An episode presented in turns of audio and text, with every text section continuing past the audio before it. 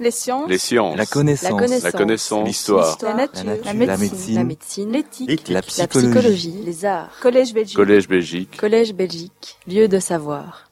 Donc en matière de droit, de droit du travail, la création de l'OIT comme élément du traité de Versailles va constituer une scène nouvelle pour le militantisme en faveur de plus de justice sociale et notamment pour les peuples colonisés. Ainsi, le règlement de la Première Guerre mondiale ouvre-t-il incontestablement un nouveau chapitre pour le principe d'auto- d'autodétermination des peuples, avec le droit de ceux-ci de disposer d'eux-mêmes. Le sujet n'est pas entièrement neuf, euh, en 1919 et il était annoncé au siècle précédent. Rappelons euh, l'acte 6 de l'acte général de la conférence de Berlin, signé le 26 février 1885, qui comportait un engagement des puissants signataires à veiller à la conservation des populations indigènes et à l'amélioration de leurs conditions morales et matérielles d'existence. Il visait aussi à concourir à la suppression de l'esclavage et de la traite des Noirs. Ce qui est nouveau, c'est que des questions comme le travail forcé vont entrer dans l'arène législative au niveau international, dans un contexte international qui semble se prêter, après la guerre, à une évolution dans la politique indigène euh, notamment. Politique qui est en débat au plan, au plan national dès les années 1870, dans le cas français par exemple. Au plan discursif, le bon gouvernement colonial devient une thématique de plus en plus abordée sur la nouvelle scène internationale, s'appuyant sur une morale exprimée dans l'article 119 du, du traité de Versailles, qui enlève ses possessions coloniales à l'Allemagne et qui marque en principe la fin de l'époque des annexions. Ceci étant, aucune mention véritablement explicite et engageante au plan juridique relative à l'autodétermination des peuples n'est faite dans le pacte de la Ligue des Nations, même si, même si l'article 22 évoque l'idée d'un processus d'émancipation politique qui pourrait servir de base à une politique indigène et que l'on peut relier donc à cette thématique du bon gouvernement colonial. De même, la définition du bien-être indigène reste floue dans le texte de la SDN. Cette dernière tente certes d'assurer un contrôle international dans ce domaine, mais ceci va se révéler dans les faits illusoire en l'absence de sanctions effectives dans le cas d'infraction aux principes émis. Force est donc de constater que la principale et véritable nouveauté en la matière est, je cite, que le bon gouvernement colonial peut faire l'objet de débats et de critiques au plan international, ce qui aura des conséquences évidentes sur le long terme. Parlons tout d'abord de, quelques principes et de quelques idées qui ont évolué après la Grande Guerre et qui euh, nous permettent de mieux cerner cette, idée de l'humanisme colonial qui devient donc une, une thématique de plus en plus euh, présente dans l'entre-deux-guerres. Quelques bases philosophiques et idéologiques sont à souligner, il y en a beaucoup d'autres, sans être exhaustif, j'en citerai l'une ou l'autre. Partons tout d'abord du point de vue des peuples colonisés. Et signalons qu'une réunion en février 1919 se tient à Paris, réunion du premier congrès panafricain qui accueille 57 délégués de 15 pays différents venus d'Amérique, des Antilles et d'Afrique, présidé par Blaise Diane, député du Sénégal au Palais Bourbon. Ce congrès vote plusieurs résolutions qui sont adressées aux négociateurs du traité de Versailles sans grand succès. Elles sont adressées sans grand succès auprès du secrétariat de la conférence de la paix, mais on retrouve parmi les revendications l'idée d'une abolition du travail forcé et du droit des indigènes à participer au gouvernement. Ensuite, sur, le fond, de l'impérialisme victorien et de l'apparition de standards de civilisation pour les peuples colonisés qui sont diffusés à une échelle internationale à travers les empires, cette mission civilisatrice des Européens en Afrique va trouver de, a trouvé de grands défenseurs dans l'immédiate après-guerre, comme le grand colonial anglais Lord Lugard, qui est organisateur du Nigeria entre 1912 et 1918 et qui est auteur d'un livre qui a un grand succès dès sa sortie en 1922, Dual Mandate in British Tropical Africa. Et pour Lugard, la doctrine coloniale, au sein de laquelle s'inscrit l'idée de l'indirect rule, pour lui, il y a deux piliers importants dans cette euh, doctrine, dans cette politique coloniale. C'est améliorer les conditions de vie des peuples soumis et développer les ressources du pays en question pour le bien de l'humanité. On peut y rattacher aussi euh, la dual policy de l'administrateur colonial Edward Grieg, qu'il a appliqué au Kenya et qui insiste, lui, sur le fait qu'en cas de conflit entre le droit des deux races invitées à vivre en bonne intelligence, ceux de la race autochtone doivent prévaloir. Cette position n'est d'ailleurs pas sans rappeler l'esprit de la Société des Nations et l'idée que les puissances coloniales doivent défendre en premier lieu les intérêts d'autrui. Et donc il y a un certain nombre de voix, de plus en plus nombreuses, qui s'élèvent après 1918 contre le contrôle d'immenses territoires par les pays européens, le principe du double mandat constituant en partie une réponse à ces critiques. En parlant de cette doctrine coloniale, notamment vis-à-vis de la politique indigène, qu'en est-il au Congo belge? Peut-on parler d'une doctrine clairement affirmée et qui serait spécifique à ce territoire? À mon sens, la, la réponse est clairement non, et on verra d'ailleurs tout au long de la période coloniale des acteurs de premier plan le répéter plusieurs fois. Je prends un exemple, Alexis Bertrand, membre éminent du Conseil colonial, qui souligne en 1922 qu'elle n'existe pas cette doctrine. Je cite, On ne nous soumet que des projets de circonstances dont il ne se dégage aucune doctrine, qui ne sont inspirés par aucune doctrine. Fin de citation. Il n'existe pas, en fait, en tout état de cause, une doctrine clairement établie en matière de politique indigène. La politique menée est empreinte de pragmatisme et le fruit d'un compromis entre les intérêts des principaux acteurs de la colonie. Mais ce qui est intéressant, elle n'est pas non plus fermée sur elle-même et elle puise en partie son inspiration dans les expériences menées dans les colonies proches.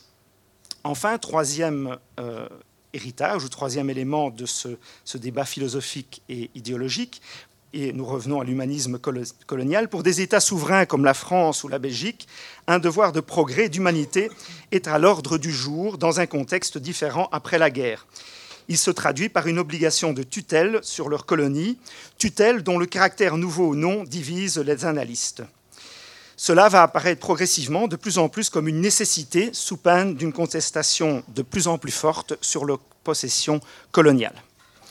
Dans les années 20, le gouvernement français va s'attacher à freiner des cas de fer ce processus de citoyenneté inauguré durant la guerre en mettant en avant un autre mythe, l'Empire et la réunion de cultures et de nationalités différentes, toutes placées sous l'égide impériale, garantissant la paix et la préservation de la diversité des cultures et des traditions. Mais on insiste aussi en même temps sur les opportunités économiques qui sont considérées comme illimitées dans le cadre des colonies. Quant à la Belgique, elle hérite d'un mandat de la SDN pour administrer le Rwanda-Urundi, ça a été souligné, et c'est une conséquence donc de la répartition entre les vainqueurs des, des possessions d'outre-mer. Et dans l'esprit des artisans de la paix au sein de la SDN, la Belgique est censée préparer ses anciens territoires allemands, désormais sous mandat de type B, à l'indépendance des anciennes colonies allemandes qui sont classées dans cette catégorie, mais qui sont considérées alors comme loin de pouvoir s'autogérer avant un horizon indéterminé. La consultation des populations intéressées n'est pas prévue dans le cadre fixé. Les droits et les intérêts de ces dernières doivent toutefois être garantis par l'administrateur en charge de la gestion de ces territoires. Au sein du Congo belge, certaines réformes sont mises en place juste après la guerre. Citons celle relative au contrat d'emploi, avec un décret le 16 mars 1922 qui fixe un, certain nombre d'obligations pour l'employeur vis-à-vis du travailleur indigène, avec un contrôle théorique de l'administration coloniale. On peut y voir hein, le, on peut y voir une conséquence ou l'impact des, discussions euh, et des idées dont nous venons de parler à l'instant. C'est une avancée considérable en principe, mais dans les faits, ça se traduit tout autrement parce que ça impose en fait plutôt de nouvelles contraintes coercitives et disciplinaires pour l'indigène au travail. Le décret du 22 octobre 1925 portant réglementation du travail indigène en AOF montre aussi que des changements sont en cours. Mais les limites restent évidentes du fait de la rareté de la main-d'œuvre indigène, du paternalisme ambiant au Congo belge, par exemple, ou aussi il faut prendre en compte la dimension du terrain, et notamment des réalités de terrain qui euh, empêchent euh, certaines de ces euh, règles mises en place de trouver leur application. Dans ce contexte que je viens euh, de souligner, euh, venons-en donc à la question du droit du travail et plus particulièrement la question du droit euh, du travail forcé au plan international, qui va être condamné, à partir de plus en plus condamné au niveau international dans les années 20, mais qui ne va pas être proscrit. Et donc, il est intéressant de voir les débats qui sont menés à ce sujet au sein de la SDN et aussi l'action éventuelle que l'OIT peut mener en la matière. Alors, le travail forcé, c'est un débat qui n'est pas nouveau, évidemment, euh, dans l'immédiate après-guerre. En principe, il était interdit par la, charte coloniale dans le cadre du Congo belge, mais il existait bien sûr. Et juste avant la guerre, il a fait l'objet d'ailleurs d'un décret, le 10 février 1910, qui marque un très timide début de régularisation de cette problématique par l'administration coloniale. Alors après la guerre, si les recrutements forcés de main-d'œuvre pour des travaux publics notamment vont devenir rares, euh, dans, le cadre du, Congo belge, le travail forcé ne disparaît pas pour longtemps et il a, a un caractère multiforme. Euh, il a un caractère multiforme et, ça prend, et il prend différentes formes très variées, très diverses. Euh, ça peut concerner euh, les cultures euh, obligatoires, ça peut concerner les travaux publics, ça peut concerner aussi la politique menée dans les entreprises privées. Mais l'idée derrière, et là on retrouve le lien avec les, nouvelles idées exprimées après la Seconde Guerre mondiale, c'est que le travail forcé, il est, il est, présenté souvent comme libérateur, libérateur en matière de travail pour les, pour les travailleurs indigènes. Donc il y a à la fois cette réalité du travail forcé et puis cette idée d'une mission civilisatrice qui revient. Alors un autre décret sera promulgué en 1925 pour tenter de supprimer les euh, abus constatés. Ça montre bien donc que euh, cette réalité existe, ça, existe encore euh, dans la colonie. Donc tout ça pour montrer que euh, à côté des débats qui ont lieu à la SDN et sur lesquels je vais venir, évidemment, sur le terrain aussi euh, social et sur le terrain du travail dans les colonies, cette question est au cœur des réalités. Alors, au niveau international, donc, euh, c'est à partir de 1924, au sein de la SDN, que, alors qu'une mission temporaire, une commission temporaire sur l'esclavage a été mise en place et qu'elle à partir de 1924 qu'elle proscrit les abus de travail forcé sans euh, par contre euh, proscrire son principe même. C'est donc dans ce contexte qu'une polémique va, euh, de discussion au sein de la SDN, qu'une polémique va éclater à la suite d'un article paru dans un journal milanais, Il Secolo, qui traite de l'esclavage au Congo et dans lequel il est insinué que le gouvernement belge, s'il ne favorise pas l'esclavage ouvertement, le tolère. La Belgique va se trouver un défenseur dans la personne d'un géomètre milanais, Gatti, qui a passé plusieurs années au Katanga et qui répond dans les, colonnes de ce même journal en soulignant, je cite, les efforts réels d'un pays, la Belgique, petit mais grand peuple, visant à se libérer d'une plaie sociale qui sévit encore chez des nations colonialement bien plus anciennes, plus riches et plus puissantes que la Belgique. Fin de citation. Et donc, dans ce contexte, un, texte est adopté au sein de la SDN par euh, cette commission temporaire sur l'esclavage en 1924. Et il stipule, je cite encore, que les États demeurent libres de définir ce qu'ils entendent par type de labeur et de réglementer le recrutement et le traitement des travailleurs. On n'interdit pas le principe, mais hein, on proscrit, on veut proscrire les abus euh, du travail. Précisons également que l'article 421 du traité de Versailles oblige les États signataires à appliquer les conventions de l'OIT dans les colonies, sauf dans les cas où les conditions locales rendent cette transposition difficile, voire applicable.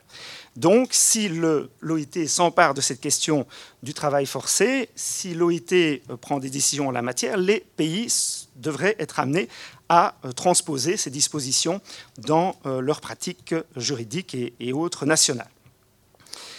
Voilà. Mais euh, il y a des exceptions, comme je viens de le souligner, et euh, le travail forcé va faire partie effectivement de ces exceptions dans les discussions. Et euh, sans rentrer dans les détails, plusieurs fois lors de ces discussions, on mettra en avant les spécificités du contexte local dans les colonies pour justement, et notamment le fait que ces pays ne sont pas développés économiquement, comme les pays européens notamment, pour euh, demander des exceptions en la matière. Ceci étant, là, euh, les discussions continuent d'avancer euh, sur la scène internationale, et notamment dans le cas de la Société des Nations, puisque le 25 septembre 1926, on a l'adoption d'un texte sur le travail forcé qui stipule que le travail forcé obligatoire ne peut, être exigé, que pour des fins publiques et elle fait aussi obligation aux États euh, parties prenantes d'éviter que le travail forcé obligatoire n'amène des conditions analogues à l'esclavage. Bien que cette convention relative à l'esclavage interdise l'esclavage et les pratiques analogues, elle ne prévoit ni une procédure qui permette d'apprécier l'ampleur de l'esclavage dans les États partis. Donc il n'y a pas d'études qui vont être menées à l'époque par le BIT pour essayer de, de cerner ces réalités, ni la création d'un organe international pouvant examiner et instruire les allégations de violation. Nouvelle étape le 29 mars 1927, lorsqu'une nouvelle convention est signée à Genève relative à l'esclavage. Qu'en pense la Belgique, du moins certains de ses acteurs concernés? À propos des cultures obligatoires qui sont menacées par l'esprit de cette convention, le gouverneur général Rutten n'y voit aucun abus d'ordre moral et matériel qui soit évoqué dans la notion d'esclavage et il se demande si l'aéropage de la SDN a bien pu viser cette situation. Y a-t-il eu des abus qui rendent indispensable l'abrogation des travaux économiques obligatoires? s'interroge Rutten. Il reconnaît en même temps que la situation a pu exister notamment dans la culture du coton. Je le cite, il est possible que dans certains cas, on ait imposé des cultures trop étendues, mais il y a moyen d'empêcher ces abus. Mais cela a permis, souligne-t-il encore, comme dans les deux ULE, deux des régions du Congo, justifie-t-il, aux indigènes de gagner leur vie. L'accord de 1927 préfigure la Convention sur le travail forcé obligatoire de l'OIT, par une convention de, la SDN, l'OIT est poussé dans le dos pour chercher des euh, moyens ou pour trouver des euh, instruments ou des procédures pour faire avancer sur le terrain ce sujet. Et donc, euh, une des conventions fondamentales de l'OIT va être publiée, va être adoptée pardon, le 28 juin 1930 en sa 14e session convention qui est censée entrer en vigueur le 1er mai 1932, qui stipule que tout membre de l'OIT qui la ratifie s'engage à supprimer l'emploi du travail forcé ou obligatoire sous toutes ses formes dans le plus bref délai possible. La Grande-Bretagne signe cette convention immédiatement, rapidement, dès 1930. Le Portugal s'y refuse et la Belgique la ratifiera seulement en 1944, les autres puissances ayant procédé de la sorte la sorte en 1937. Soulignons que ce cadre fixé par le BIT, par cette convention, admet un certain nombre d'exceptions qui se rattachent pour la plupart à la notion d'utilité publique, pour diverses tâches comme le portage ou les travaux publics. La notion même de travail forcé constitue un compromis minimaliste. Certains impôts, dits prestations perçues non pas en argent mais sous forme de travail obligatoire et non rémunéré, entre 15 et 14 jours par an, reste permis comme le travail coutumier obligatoire imposé par les chefs.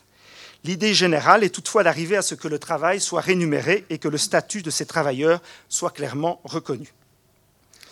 L'abstention des délégués gouvernementaux belges au moment du vote de la Convention en juin 1930 est motivée en premier lieu par l'attitude finale de la conférence sur la question des cultures au sens général du terme. L'article 19 n'autorise le recours aux cultures obligatoires que dans le but de prévenir la famine ou une disette de produits alimentaires.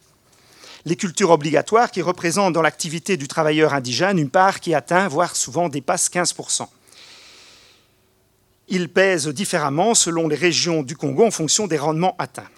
Ce principe, donc prévu dès la fin du XIXe siècle au sein de l'EIC, est appliqué pendant la Première Guerre mondiale comme le, met en évidence une mission effectuée en 1915 et donc existe encore à la suite de cette euh, Première Guerre mondiale.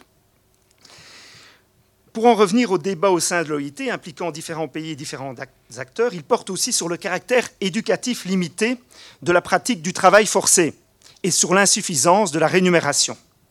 À cela vient s'ajouter des corvées de portage dont la réalité est non négligeable selon les experts du BIT. À cet égard, la commission de, la main-d'œuvre du BIT propose que le régime des cultures soit repris sur des bases nouvelles qui comporteraient notamment une limitation stricte de ces cultures, une possibilité de rémunération suffisante et des garanties toutes particulières en matière de culture alimentaire obligatoire et aussi l'organisation du système dans le cadre de la liberté. La question de la liberté du travail, travail libre ou travail forcé, est évidemment au cœur de ces réflexions. Alors pour les milieux coloniaux, il est évidemment difficilement concevable d'arrêter les cultures obligatoires d'exportation qui sont pratiquées en France, euh, dans les colonies françaises, au Congo belge, mais aussi dans les colonies portugaises. Et ça explique notamment pourquoi euh, la plupart de ces pays vont rejeter, ne vont pas euh, ratifier dans un premier temps donc, cette convention. Je ne sais pas combien de temps il me reste, mais je vais. Voilà. Donc j'ai encore le temps d'aborder un petit point avant d'arriver aux conclusions. Voilà. Donc ce que je voulais montrer à travers euh, ce parallélisme, si on peut dire, entre des débats au niveau international et, des idéaux, des idées de justice sociale euh, qui sont avancées euh, dans, dans, ce cénacle, il y a aussi évidemment toutes les réalités de, terrain et la manière dont sur le terrain ces, pratiques se, développent. Et donc il y aurait beaucoup d'autres exemples évidemment à mettre en évidence. Mais un dernier élément peut-être aussi pour montrer euh, comment du, côté belge et notamment du côté du gouverneur général on, appréhende ces débats, hein, euh, c'est notamment sur la question, question, de la pénurie de la main-d'œuvre hein, qui est euh, souvent avancée comme un des éléments, une des causes ou un, des facteurs qui euh, nécessitent euh, le travail forcé ou qui nécessitent euh, des réquisitions. Donc, notamment dans la colonie belge, le fait qu'il y aurait un manque de main-d'œuvre indigène justifierait que cette pratique puisse continuer à d'être appliquée. Et donc, il y a toute une série de, discussions et de, propositions qui sont faites pour limiter pour non pas mettre fin à ces recrutements, mais de, euh, pour les limiter euh, au cours de ces années 20. Donc, ça ne débouche pas nécessairement sur des réformes sociales euh, ou des réformes au plan social importantes. Elles vont surtout survenir dans les années 30, après la crise des années 30. Donc dans les années 20, on peut, on peut considérer que ces avancées sociales sont, sont très limitées, mais le débat est posé et c'est à partir des années 30 qu'on va voir le, résultat, je dirais, de, ces débats, de, ces avancées en, la matière. Alors, euh, dernier élément, c'est pourquoi, la Belgique s'oppose aussi à la signature de cette convention de, 1930, euh, c'est notamment euh, sur la question de l'ingérence qui a été euh, signalée euh, euh, précédemment et qui reviendra aussi d'ailleurs dans les années 50, c'est voilà, on s'oppose à l'ingérence d'autres pays dans dans la gestion des, affaires intérieures. Donc ça reste évidemment un élément toujours central sur beaucoup de questions, aussi dans l'appréciation, la politique de la Belgique vis-à-vis de, de, ces discussions ou de ces propositions au niveau international. Donc en conclusion, ce traité de Versailles du 28 juin 1919 infléchit, à mon sens, les conceptions en vigueur sur la, politique indigène, qui s'appuie euh, sur un cadre juridique tout autant que sur des pratiques de terrain, parfois très diverses d'une colonie à l'autre. L'idée d'une mission civilisatrice s'est en partie renouvelée et elle émerge donc comme cadre de la colonisation au travers de la SDN et des mandats qui préparent en quelque sorte la voie vers l'indépendance. L'OIT sert de résonance et donne plus de retentissement aux idées de justice sociale qui commencent aussi à être portées sur l'Afrique coloniale, notamment par des mouvements syndicaux, blancs ou noirs qui sont naissants dans les colonies, mais aussi, et c'est très divers, par des, je prends l'exemple aussi de militantes britanniques qui vont, euh, à partir de ces périodes aussi, dans leurs revendications notamment sur le droit de vote ou d'autres droits, vont aussi mettre en avant la question euh, coloniale. Derrière ces grands idéaux et ces grands principes, les réalités de terrain sont loin de répondre à ces vœux, souvent pieux, notamment au nom d'arguments économiques ou d'arguments comme le manque de main-d'œuvre. On retrouve ainsi toute l'ambiguïté de cette époque, mais on peut quand même parler de tournants avec des ajustements, des mises au point, des pratiques qui révèlent autant de certitudes au plan idéologique et moral que des improvisations et des tâtonnements au plan des pratiques de terrain notamment aussi parce que les colonisés ne sont pas que des acteurs passifs, mais qu'ils jouent au contraire un rôle important, comme d'ailleurs euh, l'ont montré ces dernières années, comme des travaux plus anciens l'avaient montré, euh, la prise en compte aussi de l'autonomie des dominés, agency en anglais, est tout aussi intéressante et importante pour comprendre le, la relation entre ces grands idéaux, souvent portés euh, au niveau, euh, dans le monde occidental, et réalités de terrain, et donc réalités de terrain qui sont beaucoup plus complexes et beaucoup plus diverses qu'on ne pourrait l'imaginer entre une exploitation qui serait forte et sans concession de la main-d'œuvre et une incapacité ou un manque de résistance important de cette main-d'œuvre. Donc on est au contraire dans un monde beaucoup plus complexe que celui qu'on pourrait imaginer. Merci de votre attention. Les sciences. Les sciences. La connaissance. La connaissance. L'histoire. La nature. La La médecine. médecine. L'éthique. La La psychologie. psychologie. Les arts. Collège Belgique. Collège Belgique. Collège Belgique. Lieu de savoir.